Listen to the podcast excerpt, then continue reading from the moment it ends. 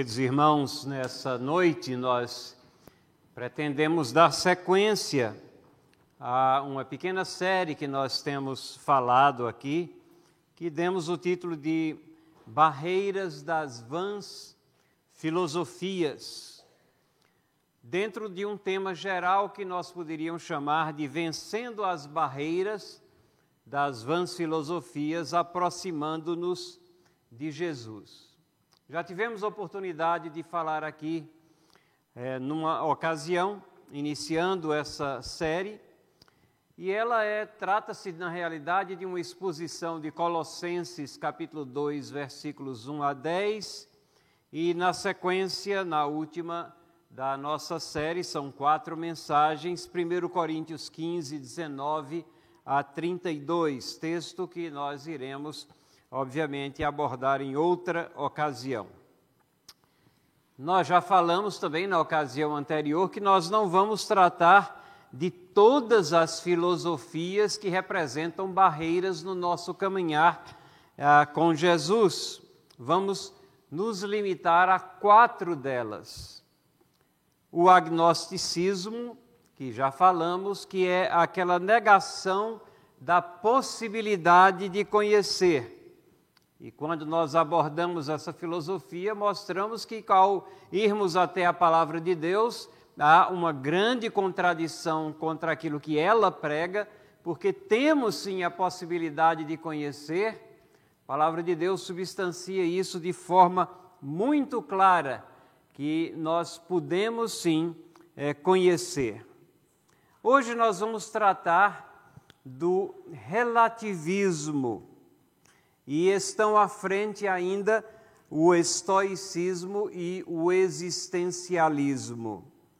São nomes complicados, mas os irmãos eh, já puderam ver e podem ver também na medida que nós adentramos a nossa exposição, que representam formas de pensamento que são abrigadas geralmente ou de uma forma generalizada pelas pessoas, impedindo elas de enxergar as verdades da palavra de Deus e, mais sério ainda, muitas vezes adentra a igreja e também representam barreiras ao nosso caminhar como cristãos dentro da igreja de Cristo, porque somos influenciados pelo mundo em vez de estarmos numa posição de influenciar. A vida cristã é assim, apresenta muitas barreiras. Parece uma luta constante, bem diferente do que certas correntes apresentam como se fosse um caminhar é suave, é um caminhar abençoado, é um caminhar que tem um final assegurado, mas é um caminhar com muitas barreiras. O próprio apóstolo Paulo, que escreveu a carta aos Colossenses, já nos avisava em Efésios capítulo 6, versículo 12, quando ele fala da armadura espiritual, que estamos envolvidos numa batalha.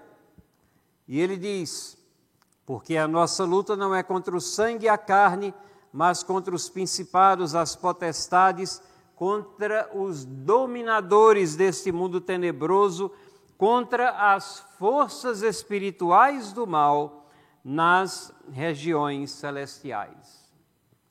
Quando nós abordamos essas filosofias, nós vamos ver que elas são todas relacionadas umas com as outras, primas entre si. Elas não são necessariamente contraditórias, uma toma emprestado da outra, e mesmo quando elas apresentam um aparente choque ou contradição de ideias, todas elas se unem contra o Deus pessoal revelado na Bíblia e contra as prescrições desse Deus às suas criaturas. Mas vamos ver o que é que nós podemos aprender sobre o relativismo, o que a Bíblia tem a dizer sobre essa visão de vida.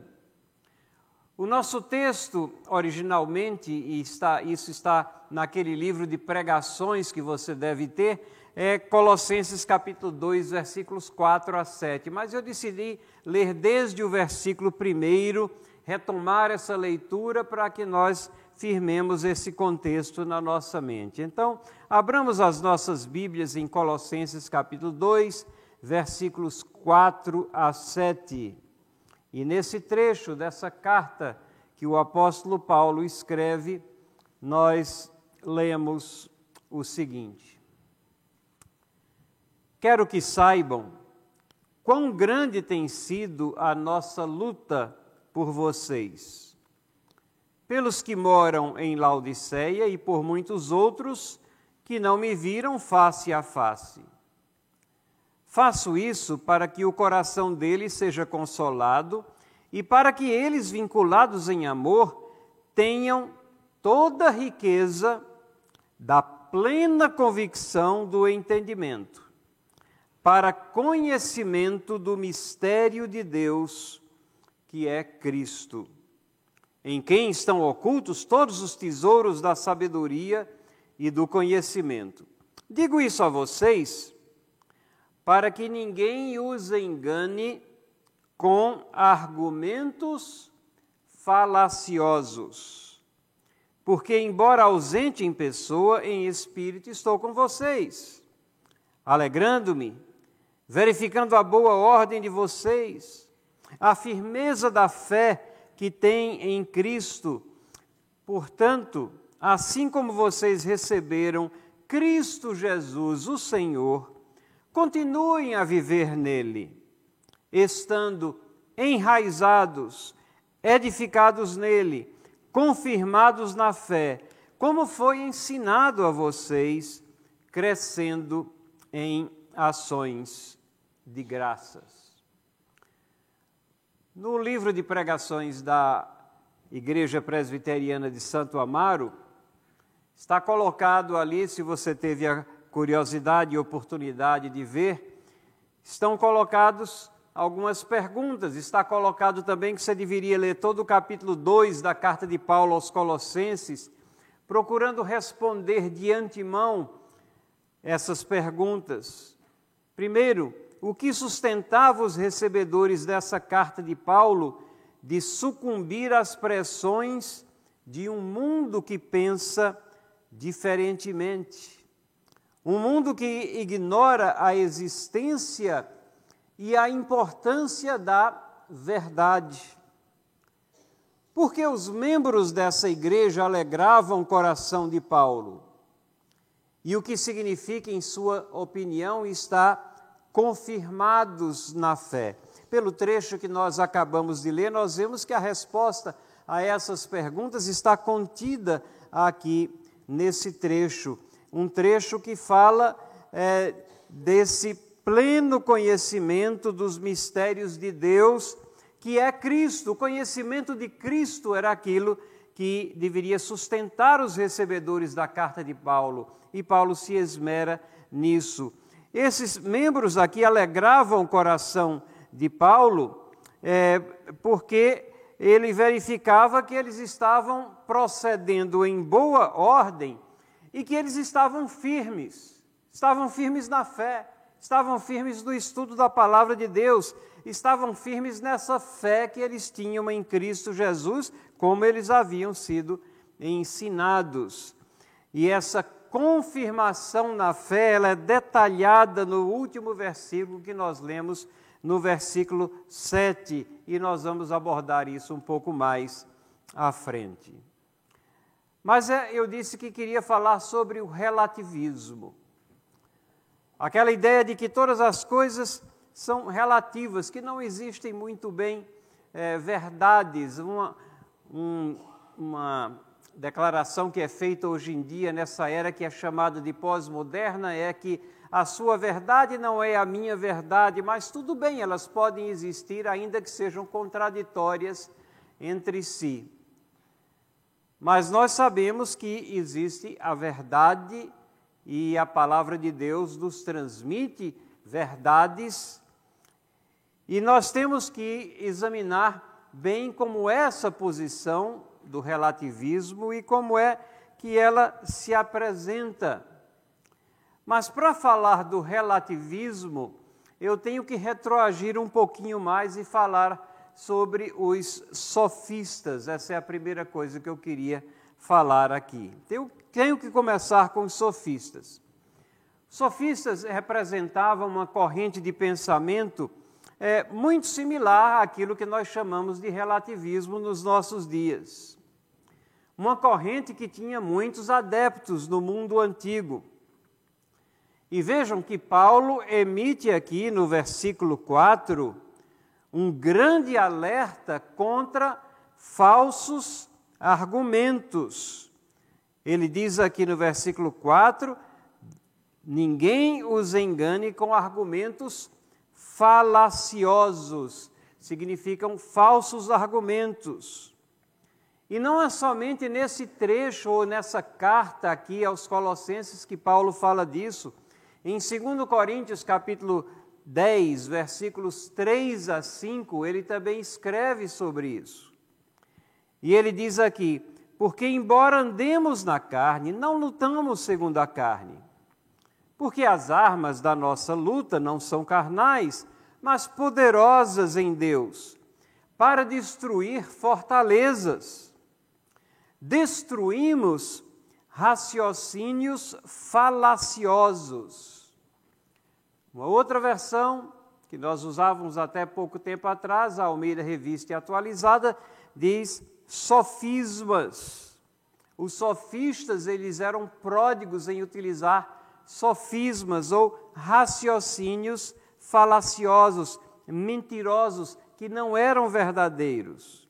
E o texto continua, e toda arrogância que se levanta contra o conhecimento de Deus, e levamos cativo todo o pensamento à obediência de Cristo. Vejam, falsos argumentos que parecem muito plausíveis, mas que têm o propósito de ir contra o conhecimento de Deus, de apresentar apenas ideias humanas como sendo aquelas que devem prevalecer, de apresentar argumentos que parecem muito bem construídos e que têm uma conclusão lógica, mas que na realidade eles estão carentes nas suas premissas desde o início e vão levar a uma conclusão falsa.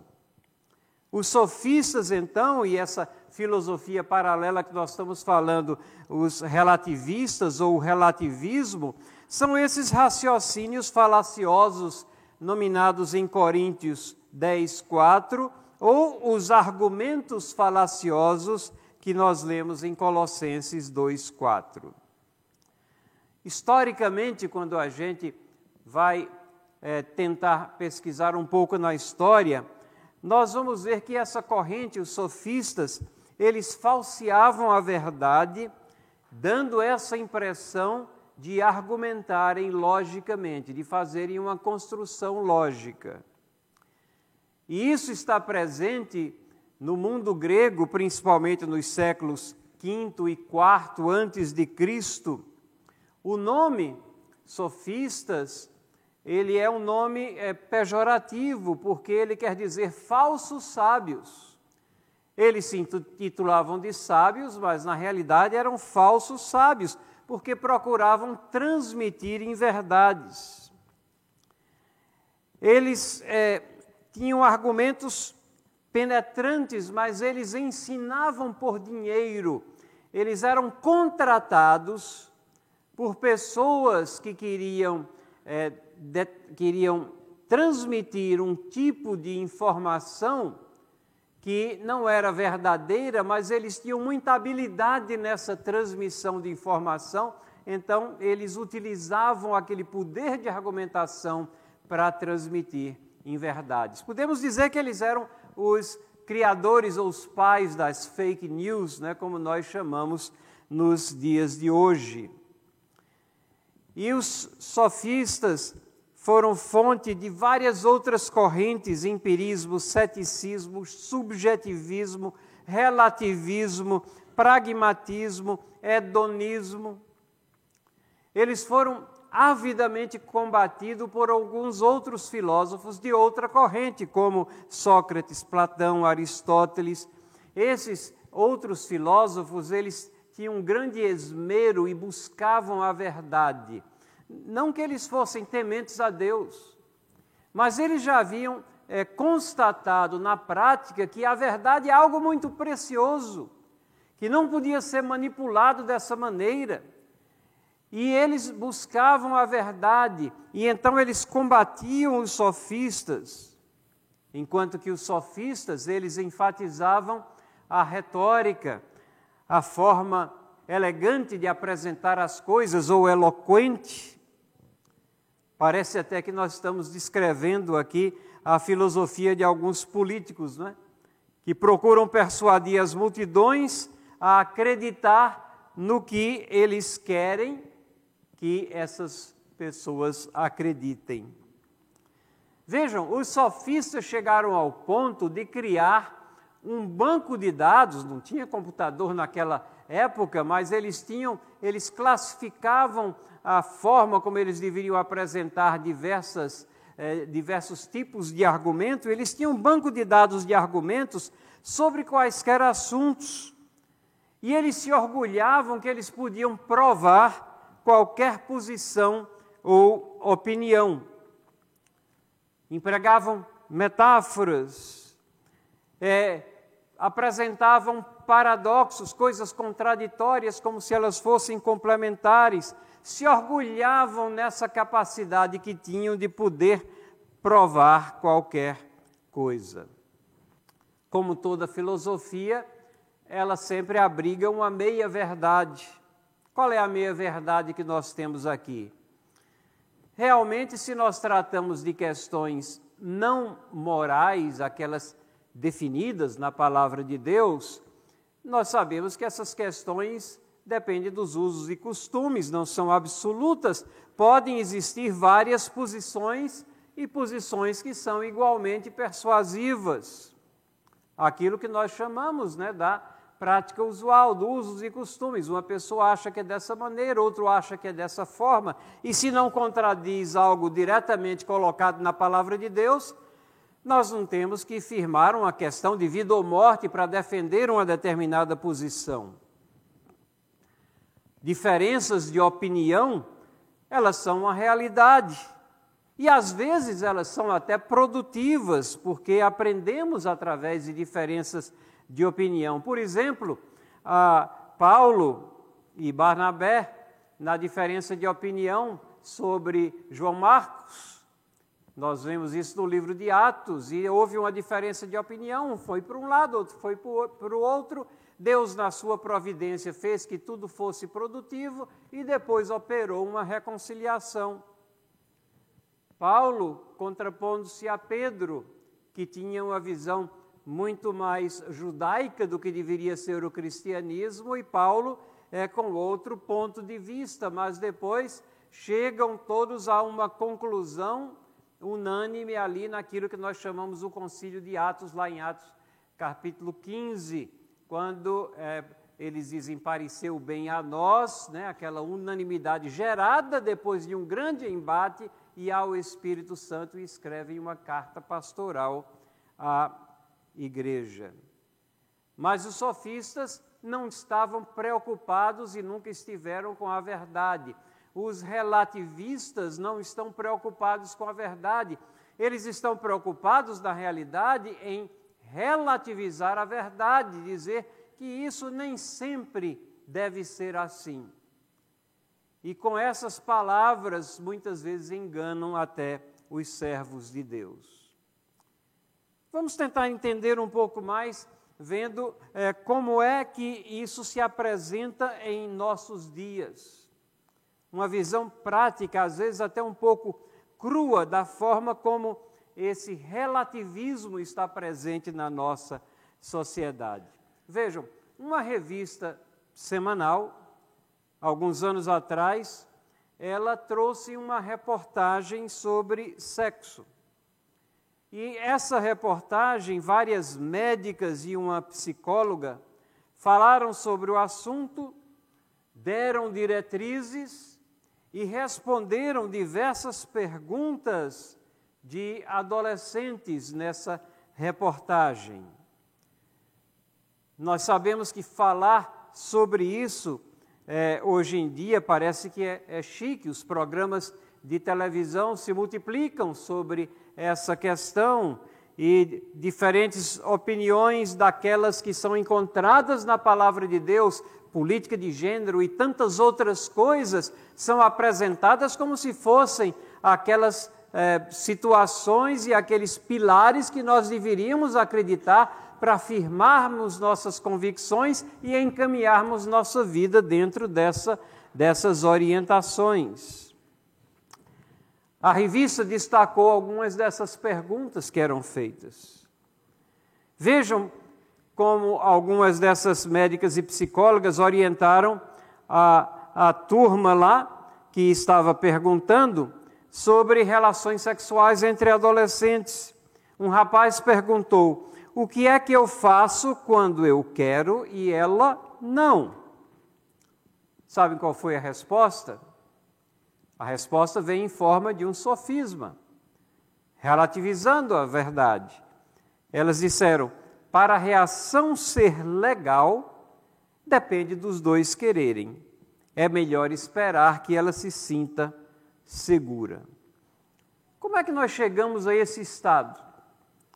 Com sofismas, raciocínios falazes, construções, argumentações, justificações aparentemente lógicas, mas que são, na realidade, ciladas de Satanás, barreiras que são erguidas entre nós e o caminhar de Jesus, que é a nossa redenção. Quando nós caímos nessas mentiras, vamos ficando, às vezes, insensíveis às admoestações bíblicas como aquela que nós lemos lá em Hebreus capítulo 12, versículo 4, onde está: Busquem a santificação sem a qual ninguém verá o Senhor. A palavra de Deus quer que nós sejamos puros e essa é a verdade que deve ser transmitida às pessoas, aos adolescentes, às crianças. Essa é a verdade. Raciocínios falazes, parece lógico, não é? mas essa filosofia de vida é puro sofisma, relativização das verdades bíblicas. A palavra de Deus nos ensina que para a relação ser legal, utilizando a mesma frase que foi usada na resposta, ela deve existir dentro da legalidade, ou seja, dentro do casamento. Não é quando os dois concordam que aquilo é legal, não, é quando a relação é legal. A Bíblia nos orienta que a moça só vai se sentir segura e só assim quando coabitar no relacionamento precioso que foi comparado à relação de amor que existe entre Cristo e a sua igreja. Aprendemos isso lá em Efésios, no capítulo 5 de Efésios. Aquelas médicas e psicólogas responderam a uma indagação de uma moça: E se eu transar várias vezes, não estou sendo promíscua? E essas mesmas fontes de falsa sabedoria respondem: Não. Promiscuidade não é não transar, transar mas sim saber selecionar. Tudo isso, irmãos e irmãs, representa a propagação, a banalização do sexo. Mais perigosamente ainda, observamos que tenta-se tirar essa, essa questão do pecado, despecaminar-se, se a gente pudesse inventar um vocábulo aqui, é, a erotização fora do casamento, na vida dos adolescentes trazendo coisas que sempre caracterizaram pessoas sem Deus para dentro do campo evangélico. Uma cantora que se identificava como evangélica continuava, mesmo depois dessa profissão, dando exemplo desde as criancinhas até adolescentes a rebolarem com trejeitos eróticos, como se não existisse um contraste entre a vida antes da conversão e depois da conversão. Uma outra que ficou famosa também por seus rebolados por ter uma filha transexual, disse que havia se convertido, mas depois de uns anos retornou à televisão com um reavivamento de suas danças, que não eram menos imorais do que tantas outras. Na realidade, o conceito de imoralidade vai desaparecendo do nosso vocabulário e vai entrando o campo evangélico como se fosse algo não importante. Não é somente no meio artístico, não.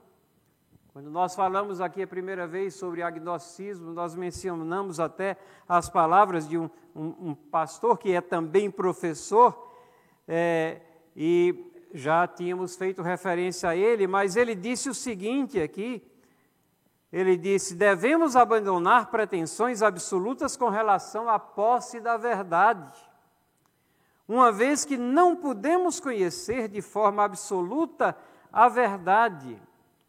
E fazendo menção de João 14, 6, ou seja, ele vai e usa um verso da palavra de Deus, vejam que ele quer tornar o argumento dele plausível, ele indica que a verdade é uma pessoa, Jesus, e não uma ideia. Parece lógico, não é? Parece que ele está exaltando a pessoa de Jesus. Mas aqui está um raciocínio falacioso, um argumento falacioso e algumas meias-verdades. Jesus é realmente a personificação da verdade. Ele é todo verdade. Ele disse: Eu sou o caminho, a verdade e a vida. Ele é verdade que liberta. Mas o conceito de verdade não está restrito, subjetivamente ligado somente à pessoa de Jesus. O que é que nos diz a palavra de Deus sobre verdade? Somente no livro de Efésios, a verdade é apresentada de forma bem objetiva, proposicional, como sendo um antítese da mentira algo a ser seguido. Consequentemente, pode ser passível de conhecimento. Três, como um conjunto de proposições que preserva da indução ao erro. E quando nós confrontamos isso que está em Efésios 4:15, todos esses aqui são textos de Efésio com 4:14, onde aponta o não seguimento da verdade, nós vemos que não seguir a verdade leva a nós sermos levados por artimanhas de homens, por ventos de doutrina, balançando de um lado para outro sem firmeza. Quarto, a verdade é apresentada lá em Efésios como sendo algo tangível, ao lado de bondade, ao lado de justiça, como sendo fruto da luz. E quinto, a verdade é apresentada como algo que nos deve proteger, lá em Efésios capítulo 6, versículo 14. O próprio Jesus, que é a verdade e a vida, ele também ensinou que o Espírito nos guiaria a toda verdade, em João 16, 13. E ele orientou o Pai e orou o Pai para que santificasse os seus discípulos na verdade, adicionando a tua palavra, a tua palavra é a verdade. João 17, 17. A afirmação, portanto, desse pastor professor é inverídica, não é bíblica, é um raciocínio falacioso, é uma falácia, ele está ah, usando de relativismo na apresentação de um ponto importantíssimo. Verdade que na nossa finitude nós somos limitados e a nossa pecaminosidade impede o conhecimento de tudo e, de to e do todo, a não ser por revelação. Aquilo que nós temos por revelação na palavra de Deus, nós sabemos com certeza, mas isso não significa que o conhecimento que Deus nos dá do, dos fragmentos dessa criação que é dele não seja conhecimento real. Não significa que esse conhecimento é impossível. Não significa que conhecimento real é exaustivo, ou seja, que ele esgota tudo que se pode conhecer. Mas é óbvio também que Paulo não fez um curso de hermenêutico, de interpretação, com pastores professores como esse, porque ele escreve com toda a convicção: sabemos, sabemos, e ele faz isso em Romanos, capítulo 2, versículo 2, capítulo 3, versículo 19, capítulo 8, versículo 22, capítulo 8, versículo 28. Sabemos, sabemos, sabemos. Paulo não diz, eu acho que é possível, eu acho que talvez seja assim. Não, sabemos. Temos acesso à verdade. E não precisamos achar que tudo é relativo. Tem certas coisas que são âncoras firmes do nosso conhecer. A verdade existe, tudo não é relativo. Efésios 13, 18 a 19, Paulo fala é, do conhecimento real e verdadeiro que nós temos em termos bem objetivos. Ele usa as expressões largura, comprimento, altura, profundidade, relacionando isso com o amor de Cristo. O amor que nós experimentamos, sabemos que isso é real. E ao mesmo tempo ele diz um amor que excede todo o entendimento.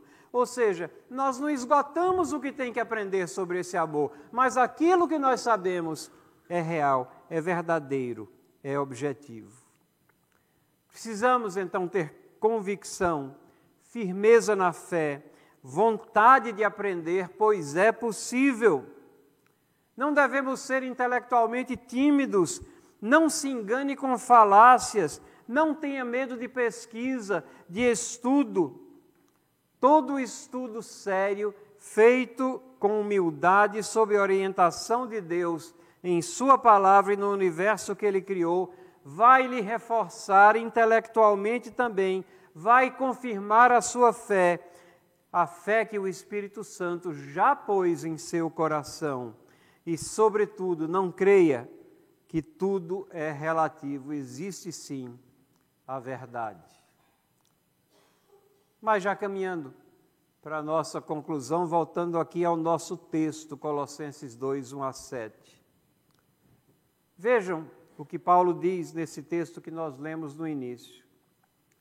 Paulo fala de uma grande luta.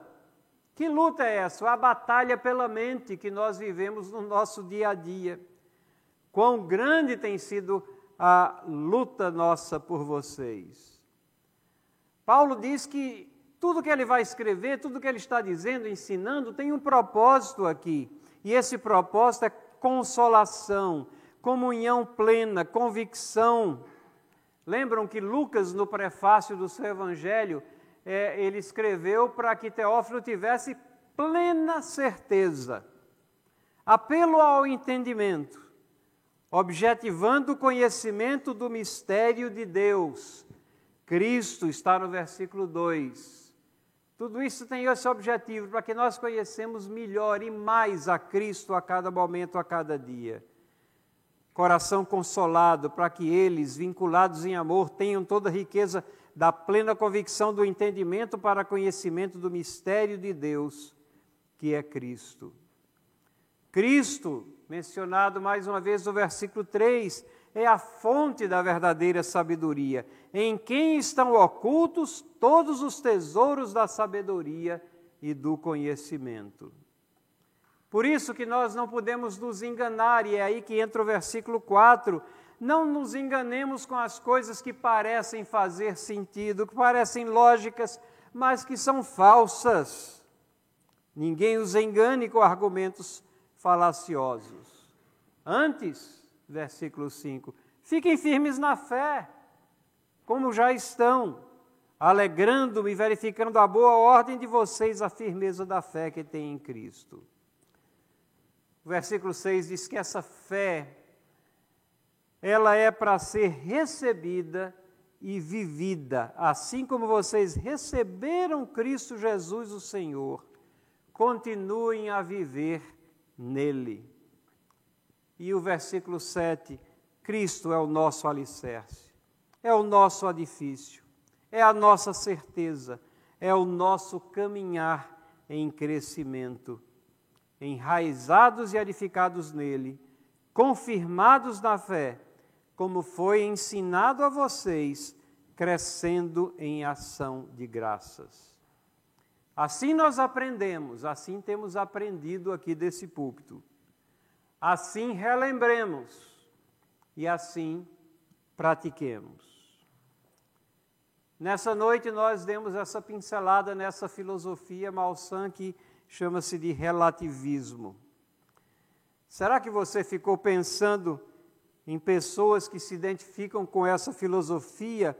Ou será que você fez uma introspecção e, e pensou: será que eu não estou demonstrando sinais de relativismo no meu caminhar? Como é que você firma as suas convicções éticas, o que é certo, o que é errado? É pela palavra ou é no eu acho? Ou é no politicamente correto?